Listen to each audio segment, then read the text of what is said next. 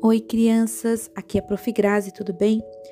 Hoje eu vim trazer mais um pouquinho sobre Florianópolis, a Ilha da Magia, vocês sabiam? Florianópolis é uma cidade encantadora, tem 42 praias, tem muitas belezas naturais e também é uma ilha cheia de magia e de mistérios, vocês sabiam?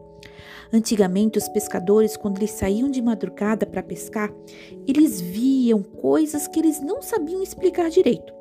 Algumas coisas aconteciam no alto mar e outras aconteciam em lugares escuros. Vocês sabiam? E quando eles chegavam em terra, eles contavam tudo para os seus parentes.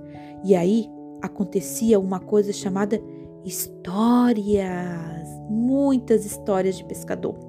E também tem várias histórias sobre a luz de bota, que era uma luz vermelha que projetava a imagem de uma bota entre as praias do Rio Vermelho e dos ingleses. Eles não sabiam o que acontecia com aquela bota, luz de botas, pois eles nunca chegaram perto. Também tem as bruxas, os lobisomens, as sereias, as fadas, os elfos, todos os tipos de criaturas que habitavam a ilha e seu interior.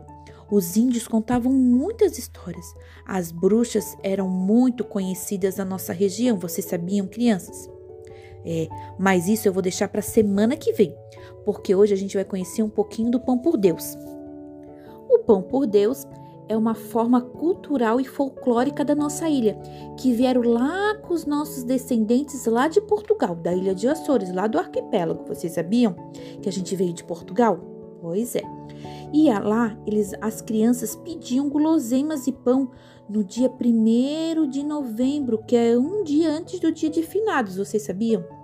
E aí, aqui no Brasil, graças à dinâmica do folclore, passou a utilizada entre os namorados o pão por Deus, porque era uma comunicação bem bonita, singela, romântica, em forma de uma mensagem de amor, mas também depois foi usada em amizade eram escritas em lindos papéis cheios de coloridos, cheios de frufruzinhos em forma de coração ou de acordo com a sensibilidade de cada pessoa que fazia o pão por Deus. E quem recebe um pão por Deus fica na obrigação de responder até o Natal. Então, crianças, eu espero que vocês recebam pão por Deus e que vocês também possam fazer um pão por Deus para receber um antes do Natal. Querem ver como é que as professoras do grupo fizeram? Espera só um pouquinho. Olá, crianças do Leitor Alice, tudo bem? Eu sou a Prof. Nicole e hoje eu vim aqui preparar o meu pão por Deus. Para quem será que eu vou entregar?